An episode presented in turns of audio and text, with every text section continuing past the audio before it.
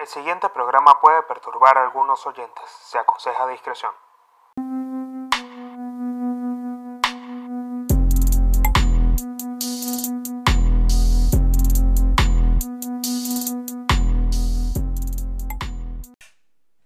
Bienvenidos a otro episodio de Códigos de Honor con el Pablino. Les doy las gracias por estar escuchando un nuevo episodio del podcast. Les pido que si están viendo este episodio por YouTube, se suscriban al canal, activen las notificaciones, al igual que si lo están escuchando por Spotify y las demás aplicaciones en las que se encuentra Códigos de Honor.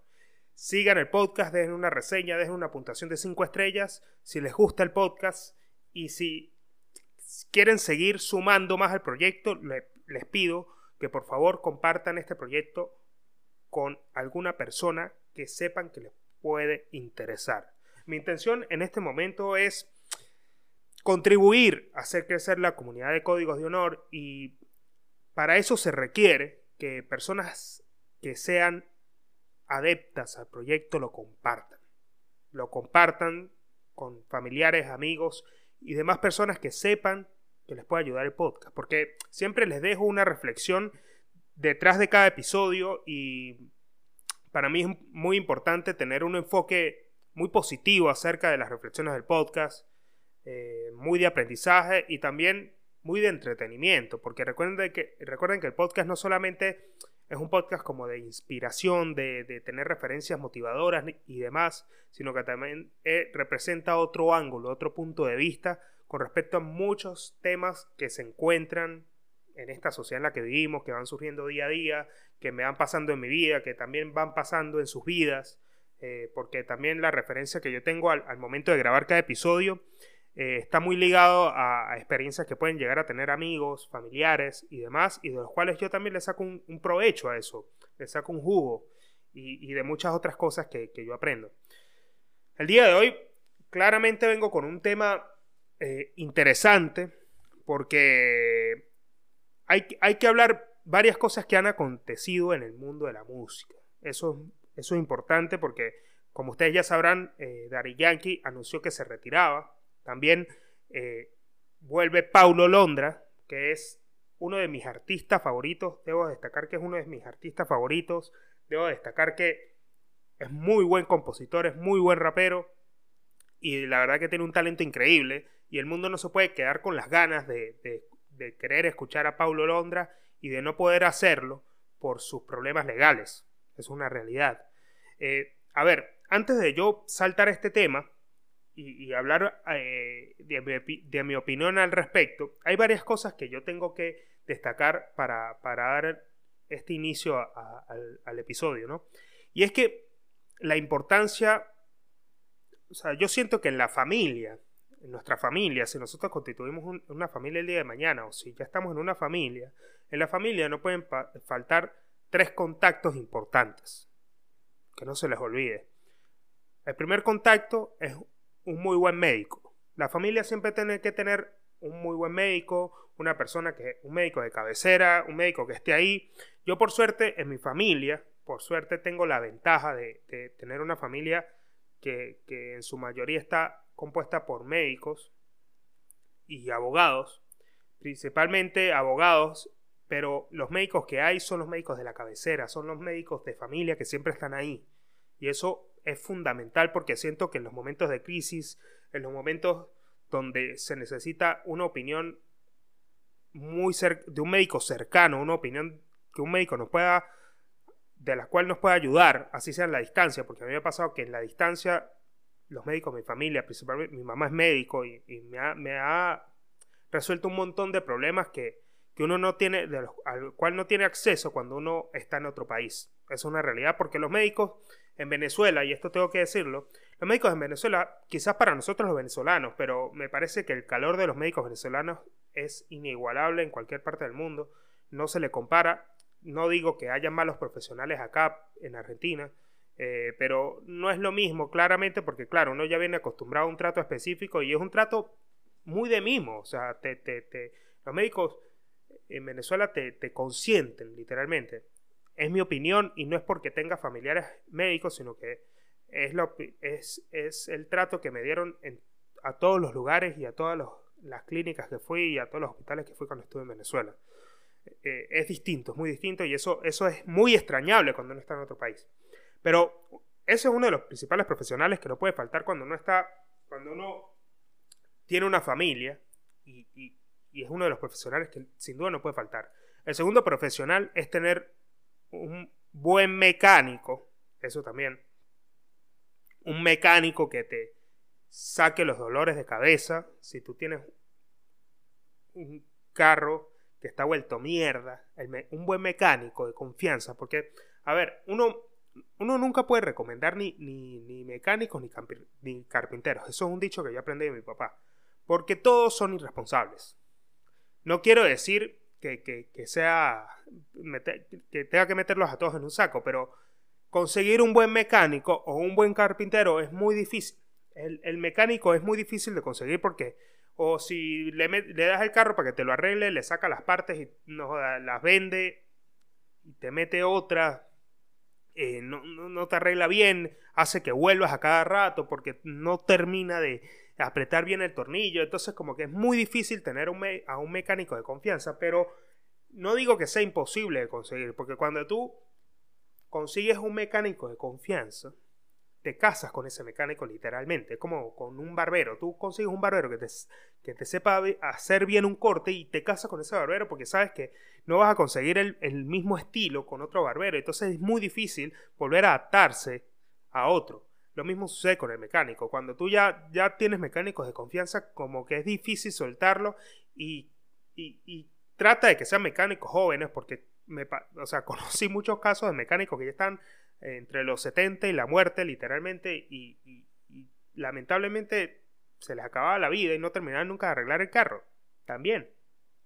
Entonces considero que es un, un buen un profesional, una persona que tiene una habilidad que hay que tener en, siempre ahí.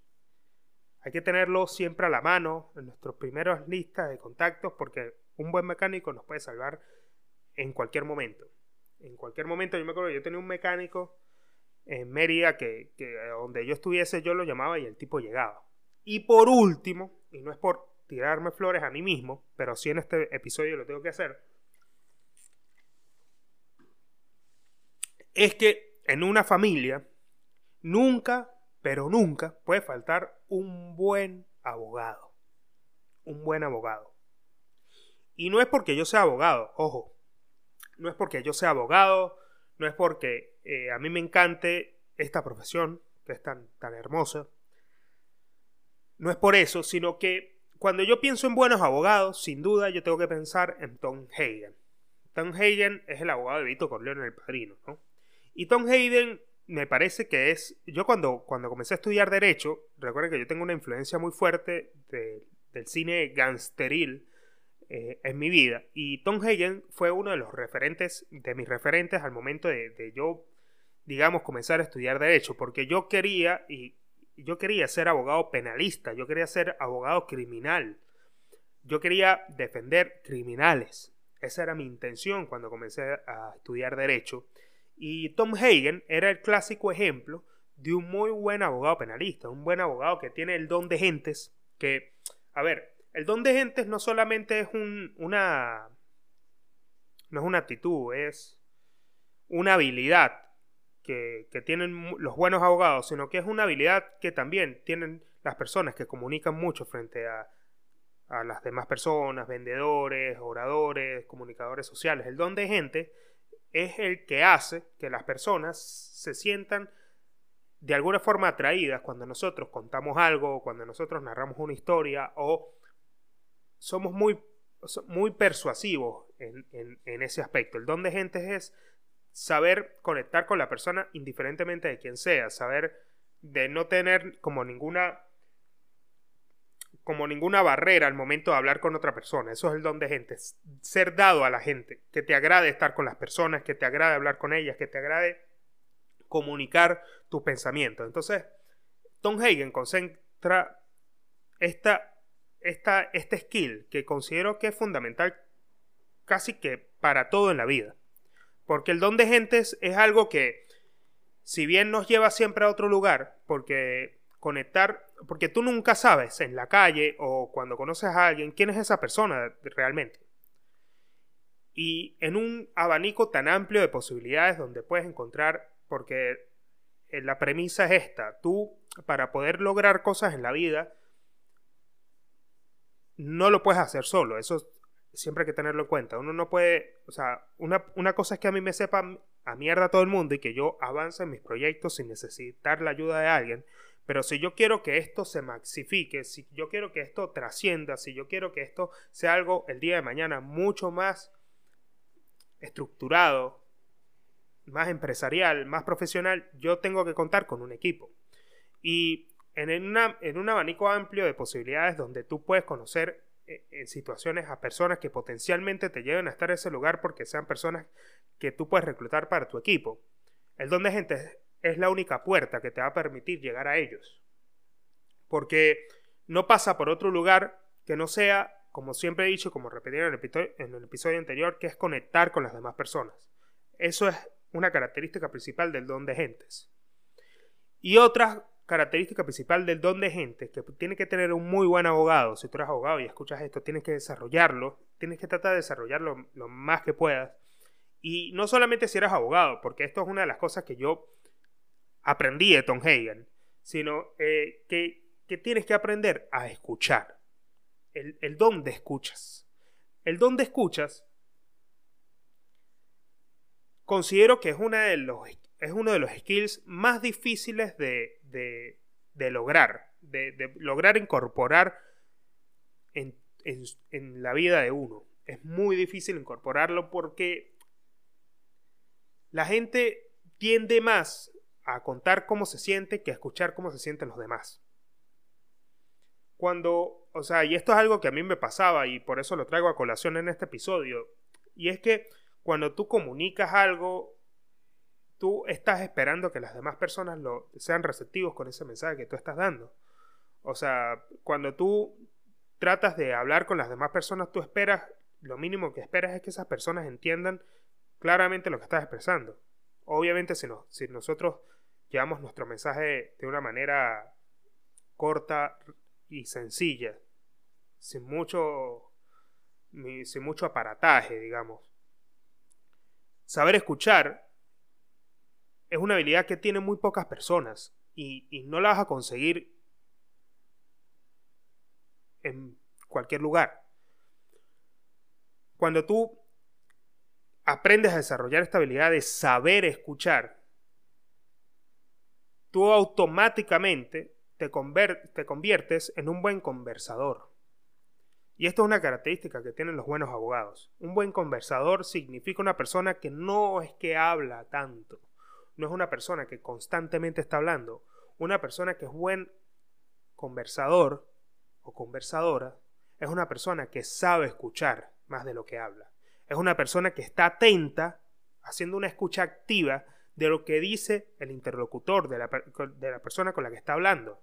Está escuchando cada detalle, está tratando de empatizar con sus sentimientos, de, de, interpretar un poco cómo están en sus zapatos, de, escuchar claramente cada palabra sin perderse en un hilo y hace preguntas sobre ese tema que está hablando.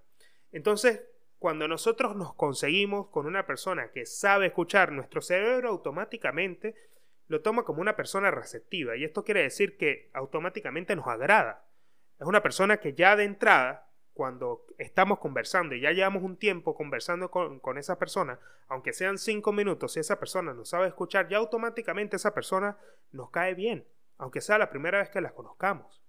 Entonces, esta característica no solamente queda para los buenos abogados, que es una, una de, las, características que tú tienes que buscar. Si estás buscando un abogado, tú tienes que encontrar una persona que te sepa escuchar, que no hable por encima de lo que tú estás hablando, y segundo, que tenga don de gentes también, que sepa relacionarse con las demás personas, porque recuerda que no solamente se va a relacionar contigo, sino que también se va a relacionar con un mundo de gente que, que, que te va a ayudar a ti a salir de un problema.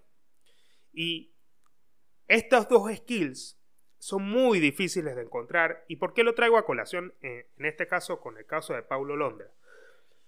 Paulo Londra vuelve a la música después de aproximadamente cuatro años, si no me equivoco, por estar atravesando un problema legal con el productor colombiano Big Ligas.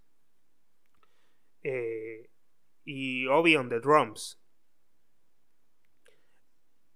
Estas personas, digamos que, no fue que le tendieron una trampa, o, no quedan, bueno, según las noticias, según lo que se encuentra en la internet, eh, trataron de meterlo como en una especie de, o sea, le hicieron cláusulas eh, en las cuales eh, él por no leer muy bien, porque yo considero lo siguiente, cuando tú, a ti te entregan, si yo soy un artista, supongamos que yo soy Paulo Londra, y yo sé que yo tengo mucho talento, y yo sé que yo voy a romperla cuando salga al mercado y me asocio con un, un, productor reconocido a nivel mundial que produce un montón de artistas de reggaetón. Y esto lo, estoy hablando, ojo, lo estoy hablando bajo mi criterio, mi óptica personal, ¿no? yo soy Paulo Londra y por yo un afán de querer eh, ya, ya lanzarme al mercado y comenzar a, tener éxitos, yo no leo bien las cláusulas del contrato. Y hay, hay algo muy especial cuando uno está leyendo un contrato, un contrato y son las palabras ambiguas, las palabras que, que tienen una laguna, las palabras que tienen, o sea, a las cuales no se les puede ubicar el fondo. Y eso es algo que uno, tiene que tener en cuenta cuando comienza a leer un contrato, indiferentemente de quién sea, si eres un artista, si eres un productor, si eres un cualquier persona que vaya a firmar un contrato, no necesariamente cualquier persona en el mundo, hoy en el mundo en el civilizado en el que vivimos tenemos que firmar un contrato y las palabras ambiguas en muchas ocasiones son las que nos joden, como jodieron en este caso a Paulo Londra. Paulo Londra no pudo sacar música después de mucho tiempo porque las cláusulas de este contrato no se lo permitían. Y fue el contrato que con el que él inició al sacar comenzar a sacar música. Y por no leer bien el contrato que a mí me parece que esto es una falla no tanto del artista sino específicamente del manager y del abogado por no leer un contrato a profundidad y tratar de buscarle el fondo a las palabras ambiguas y es decir tratar de sacar esas palabras que que son ambiguas del contrato, se llegaron a malos términos porque sencillamente no pudieron llegar a un acuerdo después de que se originó un problema entre las dos partes. Y esto fue lo que hizo que se accionaran estas cláusulas del contrato, que ya la persona que las había redactado sabía de fondo que esto lo iba a utilizar en un tribunal para poder de alguna forma coaccionar a la persona que estaba demandando. La persona que redactó el contrato estaba consciente de esto y sabía que al, expresarse de esta forma iba a conseguir lo que, el resultado que él deseaba y era que la, la persona no pudiese ejercer su propio derecho como autor de las canciones que compuso. Con este productor, digamos, con este, con, con, con este DJ, no pudo ejercer la autoría sobre esas canciones y después no pudo seguir cantando esas canciones que fueron los que lo llevaron a la fama. Porque no hizo otras canciones con otro productor. Entonces, el problema no es tanto del artista, sino directamente del abogado. Y esto es cuando yo, a eso es lo que yo me refiero. Si tú, si yo el día de mañana, claramente, eh, cuando ya uno es abogado, por eso es que hay algo, algo que yo me pongo a pensar ahorita, que para mí es, eso antes no tenía tanto sentido y que hoy en día sí tiene mucho sentido. Y es que yo me acuerdo que cuando yo, eh, cuando antes de comenzar a, estudiar derecho, mi mamá, o sea, mi mamá me insistía que comenzara una carrera universitaria. Y en el mundo, déjeme tomar agua.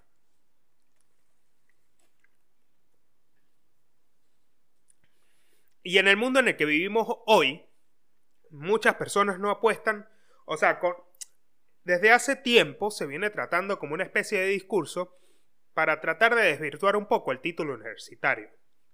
¿Por qué? Porque según la filosofía millennial, el título universitario solamente es un, es un, es un título, tal cual, literalmente es un título, es, un, es una categoría en la cual uno se encasilla para poder salir al mundo laboral y, y ser conducido por las corporaciones para poder eh, comenzar, como entrar en la carrera de la rata, que es la que habla Robert Kiyosaki, de la cual nosotros nunca podemos salir hasta que estamos viejos y nos jubilamos.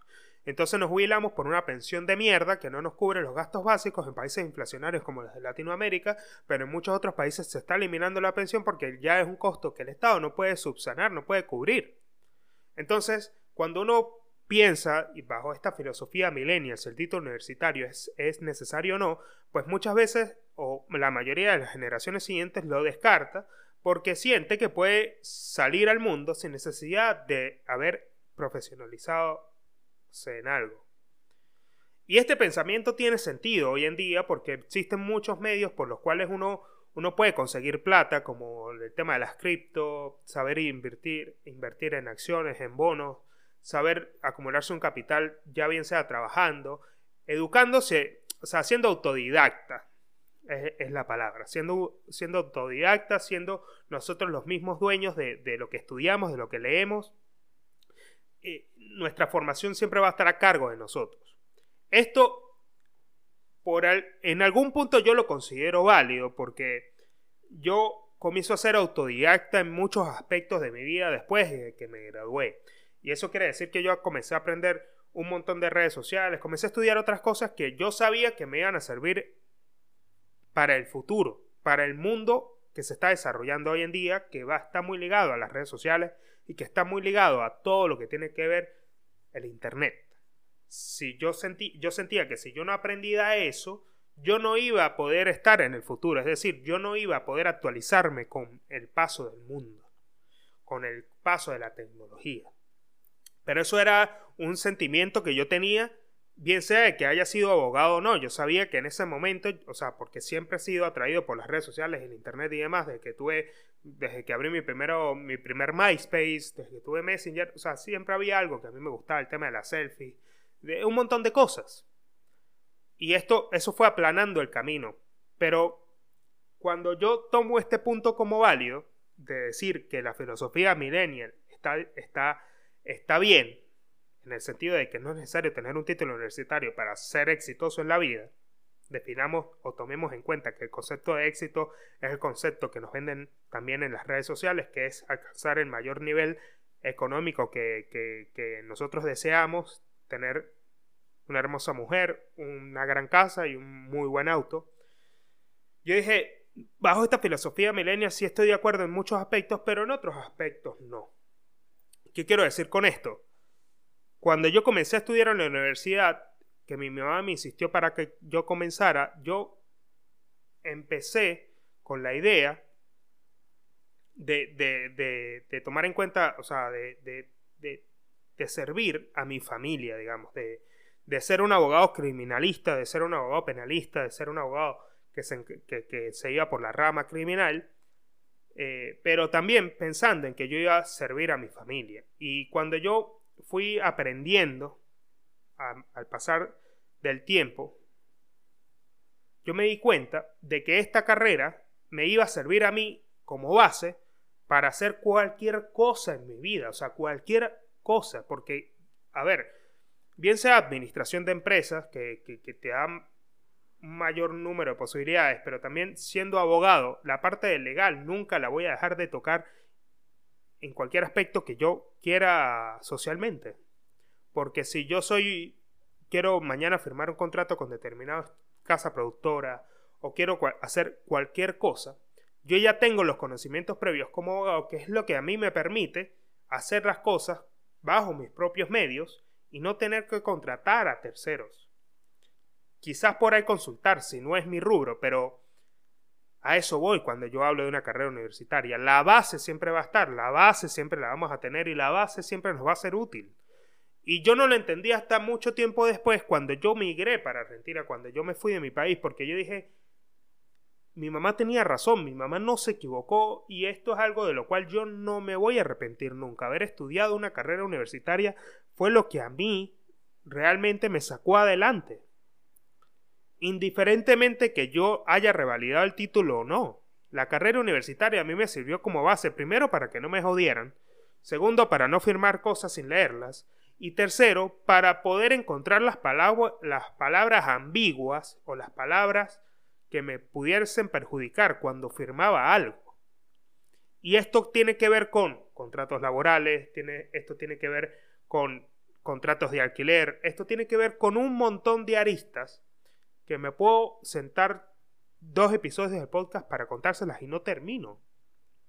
Y es porque sencillamente yo tengo esta visión de que la base de una carrera nos puede sacar adelante muchas otras cosas. Y no digo que este sea el caso de Paulo Londra, porque claramente es un artista, ¿no? Pero el haber tenido un buen manager o un buen abogado que lo pudiese a él guiar para que las cláusulas accionables del contrato no lo perjudicaran más adelante, era lo que hubiese podido salvar su carrera, era lo que hubiese podido llevarlo a él a seguir sacando música y a utilizar el derecho de las canciones que compuso con, con Obi the Drums para poder seguirle sacando provecho, pero es algo que no, y es lo que a mí me parece raro, porque hay algo que yo no entiendo mucho de esta, de esta digamos, de este seguimiento que yo le, le, vine haciendo a los juicios de, Paulo, de Paulo Londra, y es que, o sea, sencillamente no podía ni cantar las canciones en concierto, no podía eh, recibir dinero de las canciones, solamente el dinero lo podía recibir Obi, eh, y solamente se lucró muy poco tiempo por esa cantidad de reproducciones que se dieron en las plataformas de streaming que fueron compuestas por él. Y esto a mí me volvió mierda, porque yo digo, ¿cómo no se dieron cuenta de que es de las cláusulas de ese contrato que lo podían perjudicar? Lo que yo entiendo es que el contrato se elaboró después. Y esto es otra cosa que no puede también pasar, y esto se lo tiene que saber decir un muy buen abogado. Tómenlo en cuenta cada vez que, que vayan a hacer algo. Y es que si tú estás conociendo a otra persona, si tú comienzas a trabajar con otra persona, nunca, pero nunca, dejen las cosas en el aire. Y esto yo lo hago hasta con mis amigos. Yo prefiero dejar todo asentado si sea por un mensaje de WhatsApp que ya dentro, ya entra dentro de, dentro de, digamos, los elementos probatorios, una conversación de WhatsApp ya ingresa dentro de este tipo de, elementos que pueden ser aceptados por un tribunal para tomarlo como prueba, ya entra dentro de eso, al igual que un mail. No dejar nunca las cosas en el aire, no dejar nunca las cosas en solamente las palabras. Cuando yo, cuando yo digo, o sea, yo, yo siento que las palabras solamente tienen que ser para con uno mismo, es decir, Hacer cumplir nuestra palabra significa que nosotros nos ponemos a proponer algo el día de hoy, que lo vamos a concretar el día de mañana porque nosotros somos congruentes y que nosotros sabemos hacer cumplir nuestra palabra hasta el final, al igual que si decimos que vamos a hacer algo, lo ejecutamos, lo hacemos y ya está. Sabemos que cumplimos con nuestra palabra, pero hasta ahí llega el mundo de las palabras.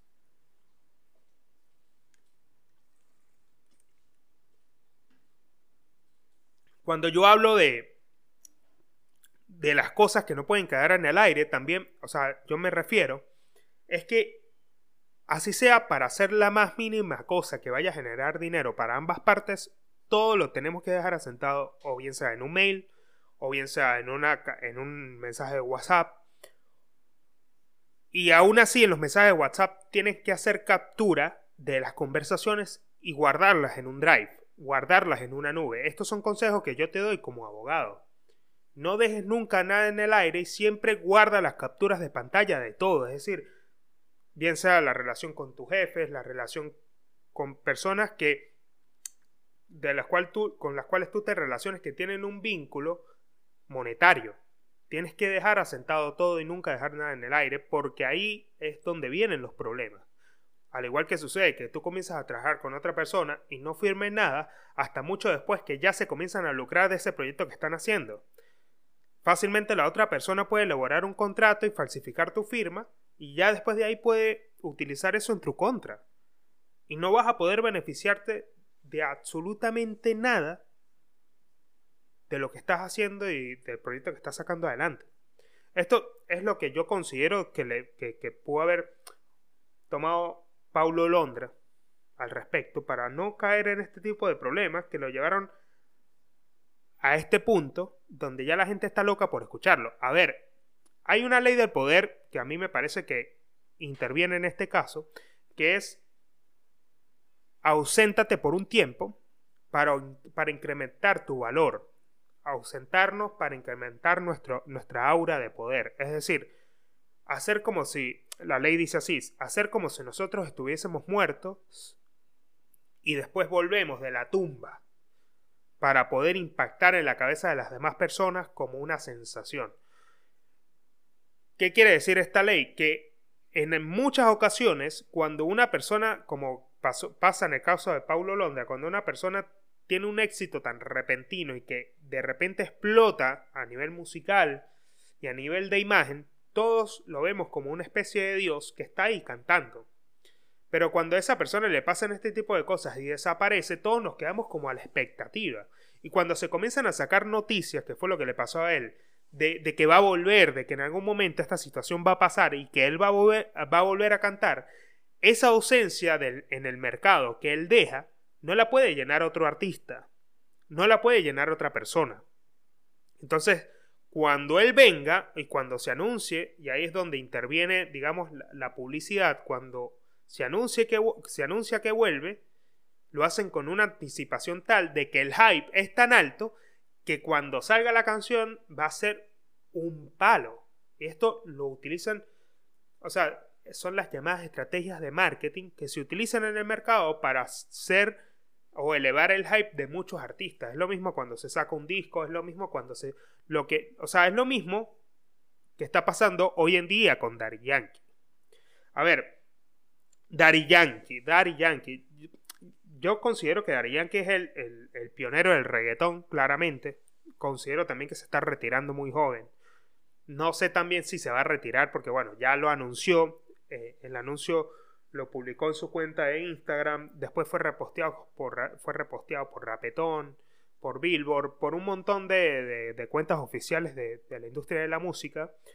Y, y nada, o sea, Daddy Yankee cuando anuncia su retiro, muchas personas no se lo pueden creer, pero también en esa cantidad de personas que no se lo pueden creer, comienzan a girar un montón de teorías conspirativas alrededor del retiro de Daddy Yankee. Y esto a mí me volvió loco porque yo digo, o sea, ¿cómo es tan rápido que se generan teorías conspirativas alrededor de, del retiro de Daddy Yankee? Pero me hace pensar también en las últimas cosas que han pasado en el género del reggaeton que han marcado ciertos momentos importantes de, la industria. Y es por lo menos eh, eh, el concierto en el que salió Farruko a decir de que él ya se iba a convertir en evangélico porque él estaba cansado de una industria que aparentemente, bueno, manipulaba a las masas y que ella cansada de esa él estaba cansado de esa manipulación, pero como que no lo expresaba muy bien, no quería decir muy bien cuál era el fondo del por qué él se estaba yendo o se está convirtiendo en evangélico, ¿no? Después de tantos éxitos, después de anunciar que iba a sacar un nuevo género que se llamaba el bajo mundo y un montón de cosas que, que pasaron con Farruko, ¿no? Pero ahora, Daddy Yankee. Daddy Yankee es una persona que es pionera del reggaetón, que comienza, que hace que la palabra reggaetón sea reconocida a nivel mundial y que tuvo muchos tropiezos al principio, pero llegó a un nivel de reconocimiento tal de que hoy en día anuncia que se va y todo el mundo se quiere morir. Primero, antes de, de hablar un poco de las teorías conspirativas, debo decir que el mejor disco de Daddy Yankee es Barrio Fino.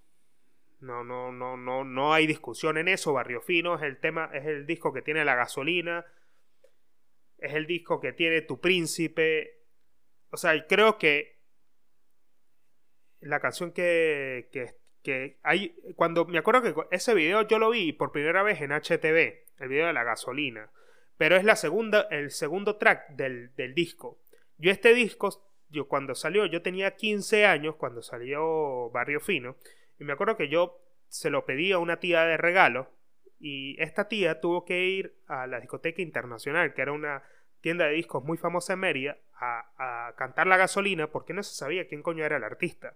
Hasta que le dieron el disco Barrio Fino. Y ese disco yo lo tengo original en mi, en mi casa en Venezuela, original, con todo. O sea, a mí me parece que, que el arte del disco es increíble, ya me parece que es un clásico y en algún momento yo voy a rescatar ese, ese disco y se los voy a mostrar por mis historias de Instagram, arroba el Paulino. Pero ahora, sin duda, Barrio Fino es uno de los mejores discos porque es un, disco muy de calle, es un disco que concentra muchos códigos de la calle, que, es muy, muy de, muy ya muy de culto, reggaetonero, de, un disco que quizás rompió muchos esquemas a nivel musical y que, digamos, es un baluarte en la industria del reggaetón. Ahora, Este disco lo lleva a él a ser el líder a nivel mundial del género. Y a partir de ahí se comienzan a incorporar elementos que él fue sacando en sus discos, como los triángulos y un montón de cosas que están ligados a los Illuminati. Al parecer, Daddy Yankee es Illuminati. A ver, yo, el tema de las teorías conspirativas, no es que yo las, no las impulse, no es que yo las crea fervientemente, pero eh, eh, según muchas explicaciones psicológicas, las teorías conspirativas buscan llenar un vacío o un fondo que nosotros, o sea, que nosotros necesitamos llenar. Es decir, cuando nosotros armamos con teorías conspirativas, eh, o hay muchas teorías conspirativas con respecto a las cosas que no conocemos, como por ejemplo los ovnis. Por ejemplo, que es el caso más clásico, los ovnis. De saber exactamente si existen o no, no lo podemos comprobar, los científicos tienen muy pocas pruebas, pero nosotros necesitamos rellenar ese vacío que existe alrededor de esa teoría. Por eso es que nosotros buscamos darle un sentido. Lo mismo sucede con este tema de los símbolos. Cuando nosotros vemos muchos símbolos que no conocemos, necesitamos darle un sentido. Necesitamos entender qué hay detrás de eso y armamos una cantidad o una hipótesis muy loca acerca de eso que puede darle sentido y comenzamos a impulsarla. Y esto digamos que el fenómeno de las teorías conspirativas está muy ligado al inicio del Internet y al auge del Internet. Pero cuando yo pienso en estas teorías conspirativas que se mueven alrededor de Daddy Yankee, hay algo que a mí me llama mucho la atención, es que me, me hace cagar de risa los memes de Daddy Yankee, que comenzó con 40 años cantando y terminó de 25, porque realmente se veía mucho más viejo cuando comenzó que ahora que se está retirando, que parece como que tuviese 30 años. Una locura total. Eso me da risa. Pero también en, varios videos que vi por TikTok me quedé loco porque lo que explican es que Daddy Yankee pertenece o hizo el mismo pacto que hizo Anuel y que hizo Farruko y que hizo el Alfa y que hizo Bad Bunny y que hizo una cantidad de artistas que están pegados en este momento. Hicieron una especie de pacto con el diablo que por eso el símbolo de la cabra está muy, muy ligado a la deidad que adoran los Illuminati, que es Bat, Tome. Tiene varios nombres, Bat, Batome, Ome, hay varios, pero Ome es el más clásico, digamos. Entonces, es la cara de la cabra, que la voy a dejar acá, es la cara de la cabra, que es la deidad, o es el símbolo, es la simbología que, que representa a los Illuminati, y que hace referencia al diablo. Entonces, Daddy Yankee saca, borra toda, toda todas las imágenes de su cuenta de Instagram y hace el símbolo de la cabra, que, que, realmente ahora les voy a explicar qué es lo que significa según su, su productora, según Rapetón, pero saca todo el símbolo, todas las imágenes de su Instagram y dejan solamente el logo de la cabra y el último disco de Daddy Yankee tiene la cara de la cabra. A ver, es lo mismo que pasó en el concierto de Travis Scott, es lo mismo que, que, que, de lo cual también relacionan a, a, Noel y a Bad Bunny, de que ellos hicieron un pacto con el diablo y, y constantemente, que no es lo que no sé, es lo que no, no se explica muy bien, tampoco se encuentra muy bien en el internet, del por qué, o sea, el hecho de que tú hagas, mi, planteamiento es este, si tú haces un pacto con el diablo y eres un artista, por lo menos yo soy un artista que está comenzando y yo quiero hacer un pacto con el diablo para que me vaya bien y para que a mí me lleven al estrellato y yo sea reconocido a nivel mundial como Bad Bunny. Si yo soy para si yo soy una persona que quiere comenzar a, buscar la forma de que a mí me contacten los Illuminati o yo contactar a los Illuminati, yo calculo que yo tengo que tener mucho talento para primero que, que alguno de ellos me mire. ¿no? Ok, una vez que se hace eh, se, se, contacta con los Illuminati contigo, ¿qué te piden? Que, que, que comiences a hacer referencia a las figuras de Ome para que tú comiences como a promocionar su marca que es lo que yo entiendo, porque yo entiendo que esta simbología de Bab Ome y la deidad del diablo y los Illuminati y toda la mierda que, se habla es que esto también es una marca, y es una marca de supuestamente el control mundial y los Illuminati y el, dominio eh, de la industria de la música para todos nosotros. Pero el hecho de que ya Daddy Yankee lo saque como una imagen de un disco y que sea el último disco, ya es medio raro. Eso es lo que a mí me parece raro, porque según Daddy Yankee, según su productora, según Rapetón, la cabra significa GOAT. GOAT es Great of All Times. Significa el mejor de todos los tiempos. Entonces la cabra está medio escoñetada por un lado y eso significa que fueron lo duro que él que le fue a él cuando él comenzó en sus inicios del reggaetón. Tiene los cachos largos. Eh, porque supuestamente es lo largo que, que eh, lo largo de su carrera que tampoco tiene sentido es blanca porque eso representa la pureza de no sé qué carajo o sea hay varias cosas que salieron en el internet tratando como de justificar en la simbología de la cabra para el último disco de Daddy Yankee que ninguna persona, si tú lees los comentarios de la cuenta de Rapetón eh, explicando esto, le creen.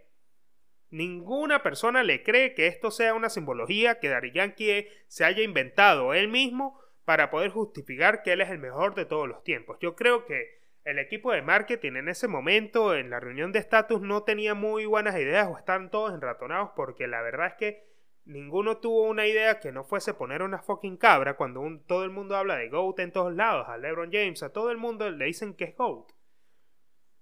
Y, ok, o sea, no me parece que sea algo tan ingenioso y que sea algo tan elaborado y que sea una genialidad del marketing haberlo hecho para el último disco de Daddy Yankee. Ahí es cuando las cosas me parecen raro y ahí es cuando yo digo, mmm, esto suena, esto huele mal. Esto huele como a medio pacto, esto huele medio raro. Y una vez escuché, y esto también es muy raro, porque yo digo, hay, hay, hay uno dice, y esto lo dicen muchas mamás en Venezuela, muchas abuelas, que es que de, que vuelan, vuelan. ¿No? Y a ver, si Daddy Yankee hizo un pacto con el diablo y llegó al éxito que, tiene hoy y que es reconocido mundialmente, supuestamente en todas las, todas las simbologías que salen a lo largo de sus videos y a lo largo de sus discos, él siempre representa el triángulo como el triángulo es como un triángulo de la divinidad, pero todos sabemos que ese triángulo es el triángulo del control, es el triángulo donde está el ojo de Dios, el triángulo del poder, el triángulo del diablo, es un montón de simbología que va hace referencia al diablo principalmente, porque supuestamente Dios no se encarga de estas cosas. Entonces, le venden su alma al diablo con la, con la intención de que estos cantantes de reggaeton le hagan promoción a, a su marca, a la cabra, y que terminen promocionando a los Illuminati como fuentes del control mundial. O sea, esto es lo que yo no le encuentro sentido a las teorías conspirativas tampoco y no, no sé en qué creer. Creer en lo que dice Daddy Yankee no es una opción tampoco porque su productora, pues también tener una cabra es medio raro, es medio raro, ya también como que le hace mucho peso a la teoría conspirativa, pero la teoría conspirativa en sí no tiene ningún sentido. Pero lo que le pasó, y esto es un cuento que yo escuché ya para concluir el episodio, es que También existen las estafas Illuminati.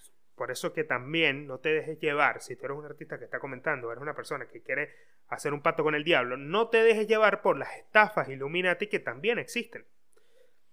Las estafas Illuminati son así. Te mandan un mensaje de texto, te mandan un mensaje por Instagram, te mandan un mensaje como cualquier otro trader o, o creador de NFT y te manda mensajes un gordito con traje y te dice que, si quieres pertenecer a la sociedad Illuminati, que, que él te puede ayudar a alcanzar todo lo que tú quieres y es una persona que tiene seis fotos en su cuenta de Instagram y después te pide tu número y después de que tú le das el número te comienza a mandar un montón de requisitos y te da un montón de cosas y te dice que tienes que hacer un pacto con el diablo, que si comprar unas velas rojas, que si comprar una vaina y después te dice qué es lo que tú vas a ganar.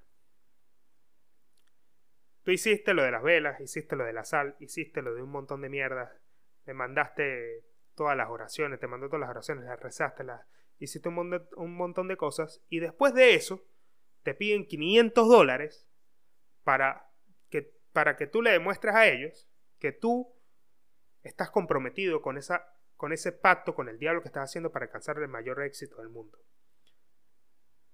Todo es estafa, todo. Todo, absolutamente todo es estafa. Y esto se los cuento porque es un, cuento que a mí me da mucha risa, porque también existen este tipo de, de estafas Illuminati. Y que en algún momento este tipo de cosas que sacan los artistas como Daddy Yankee, que también al momento que ingresan al Internet agarran tanta fuerza de que también este tipo de estafas comienzan a, a crecer de una manera desmesurada porque los carajitos de hoy en día y las nuevas generaciones quieren lograr fama a toda costa. Y esto es una forma muy fácil de promocionarse y es una forma muy fácil de estafar a la gente haciéndole creer que el dinero y la fama se logran de la noche a la mañana. Para mí, para mí, bajo mi perspectiva y mi óptica personal, es mucho más fácil alcanzar el poder, la fama y el dinero a través de el estudio de las leyes del poder que del mismo misticismo que esconde eso. Porque el misticismo, eh, el aparataje de hacer creer que hay algo medio malo detrás, que, te está, que está el diablo metiendo las manos para, para ayudarte, es también una estafa y es también una forma de crear un aura misteriosa alrededor de tu imagen para que tú ganes poder y que las demás personas se alimenten, alimenten su imaginación de eso. Y esto es una especie de control que sí se ejerce en las masas y que sí se ejerce en la gente. Pero es conocer lo que está detrás del poder para poder manipularlo también. Cuando yo hablo de esto es porque les acerco este mundo, porque yo sé que ustedes no tienen acceso, digamos, a este mundo porque no se interesan, porque no lo estudian diariamente, o porque sencillamente están tan metidos en el sistema de sus trabajos y demás que no pueden tener el tiempo para investigar acerca de esto, pero cuando ya yo me concentro en esto y tengo tiempo para profundizar, yo se los tengo que compartir porque es algo que a ustedes les va a permitir no ser manipulados. Es sencillamente eso. Con esto me despido. Eh, ya en esta hermosa vista que tengo detrás, que es el atardecer de Palermo, Hollywood, ya vuelvo un poco más con, el atardecer, con los atardeceres, mostrando un poco la vista, porque de verdad que cuando estaba haciendo mucho calor me, me obstiné de grabar en la sala, no quería grabar en la sala por el fucking calor que hacía, pero ya vuelvo a las vistas de Palermo para traérselas a ustedes, los que están en YouTube a los que están en Spotify, lo que les voy a pedir es que sigan el podcast, dejen su puntuación de 5 estrellas si les gusta el podcast. A los que están en YouTube, suscríbanse al canal, activen las notificaciones y escriban en los comentarios qué les pareció este episodio. No me queda más nada que decir. Síganme en arroba el Pablino. Nos vemos en el próximo episodio. Bye.